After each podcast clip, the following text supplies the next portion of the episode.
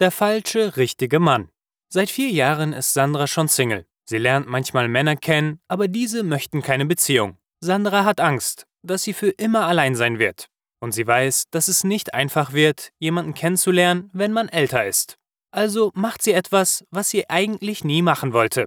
Sie meldet sich bei einer Partnervermittlung im Internet an. Sie sucht das schönste Foto, das sie hat, und lädt es hoch. Auf diesem Foto sieht sie etwas jünger aus, als sie ist. Aber Sandra weiß, dass auf solchen Seiten viel getrickst wird. Die Fotos der Männer sind bestimmt auch nicht zu 100% real.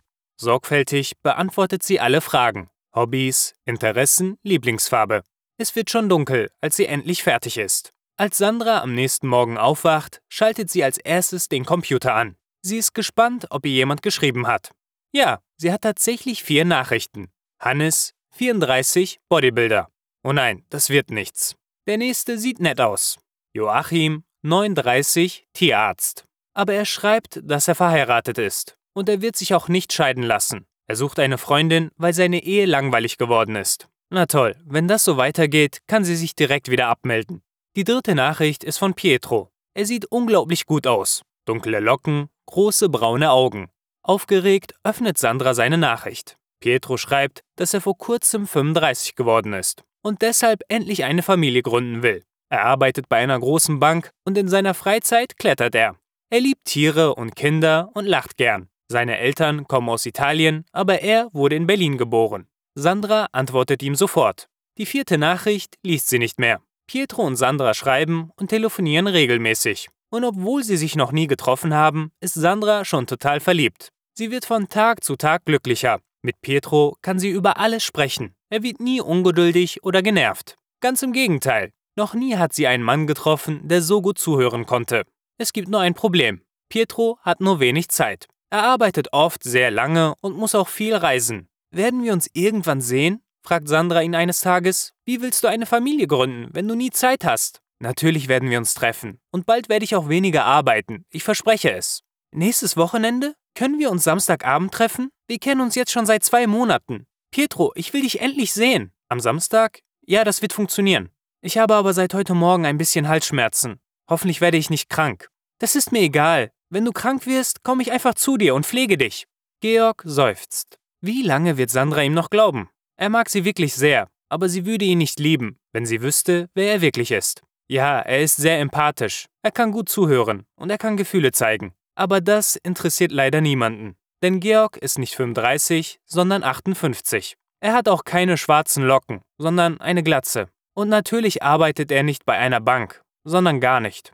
Außerdem ist er sehr klein und ziemlich dick. Und weil sich nie eine Frau in ihn, den richtigen Georg, verlieben wird, verwandelt er sich in Pietro, den gut aussehenden Italiener. So hat er wenigstens online Beziehungen. Auch wenn er die Frauen nie treffen wird, so kann er doch tiefe Konversationen mit ihnen führen und sich ein bisschen geliebt fühlen. Georg weiß, dass es falsch ist, was er macht. Er will die Frauen auch nicht verletzen, aber das kann er nicht ändern. Wenn eine Frau beginnt, misstrauisch zu werden, blockiert er sie und sucht sich die nächste. Am Samstagnachmittag nimmt Georg das Telefon und ruft Sandra an. Es tut mir leid, ich bin wirklich sehr krank geworden, sagt er mit kratziger Stimme. Dann komme ich jetzt zu dir und koche dir eine Hühnersuppe.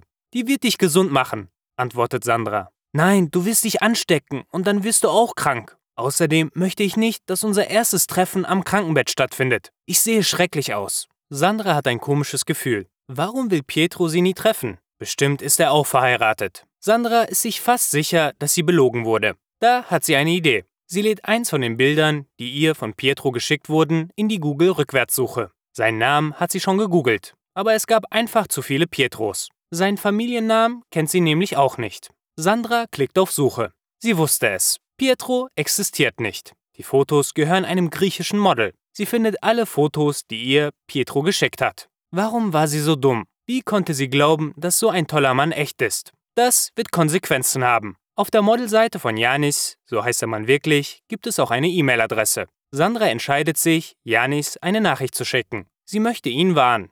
Er soll wissen, dass sein Foto benutzt wird, um Frauen zu betrügen. Also schickt sie ihm eine Nachricht. Danach schreibt Sandra sofort Pietro. Sie ist sehr wütend. Sie schreibt ihm, dass sie ihn endlich treffen möchte. Sie will wissen, wer der Mann ist, dem sie so sehr vertraut hat, mit dem sie stundenlange Gespräche geführt hat und in den sie sich verliebt hat.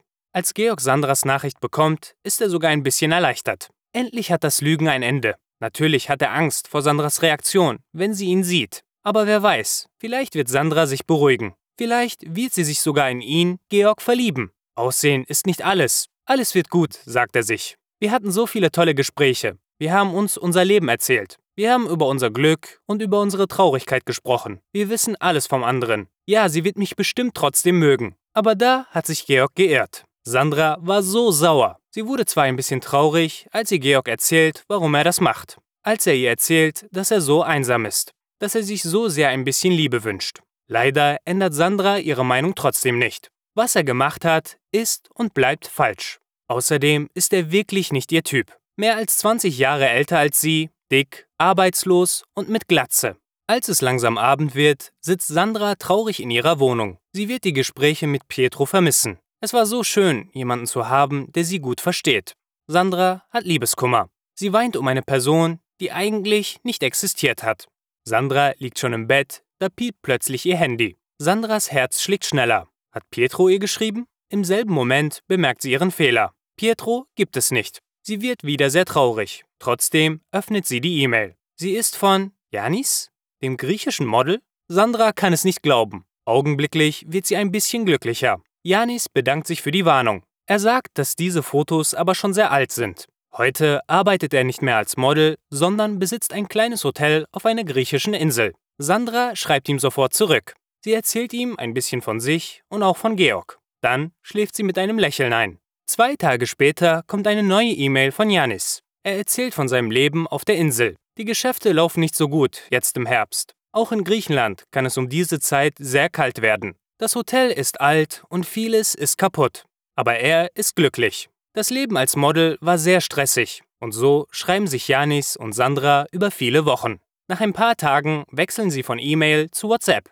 Sie schicken sich Fotos und manchmal skypen sie auch. Sandra ist verliebt, aber nicht in den falschen Pietro, sondern in den echten Janis. Langsam wird es Winter. Die Tage werden kürzer und draußen wird es immer kälter. Sandra hat ein bisschen Angst, aber sie denkt, jetzt oder nie. Sie fragt Janis, ob er sie besuchen möchte. Und Janis sagt ja. Zwei Monate später ist es soweit. Sandra fährt zum Flughafen, um Janis abzuholen. Sie ist so aufgeregt. Werden sie sich verstehen? Werden sie vielleicht sogar ein Paar? Aber als Janis kommt, hat sie keine Zweifel mehr. Janis küsst Sandra und umarmt sie lange und fest. Ein Jahr später bekommt Georg plötzlich wieder eine Nachricht von Sandra. Will sie ihn wiedersehen? Vermisst sie ihn? Nein. Es ist eine Einladung zu ihrer Hochzeit. Als Georg das Foto in der E-Mail öffnet und das Brautpaar sieht, glaubt er seinen Augen nicht.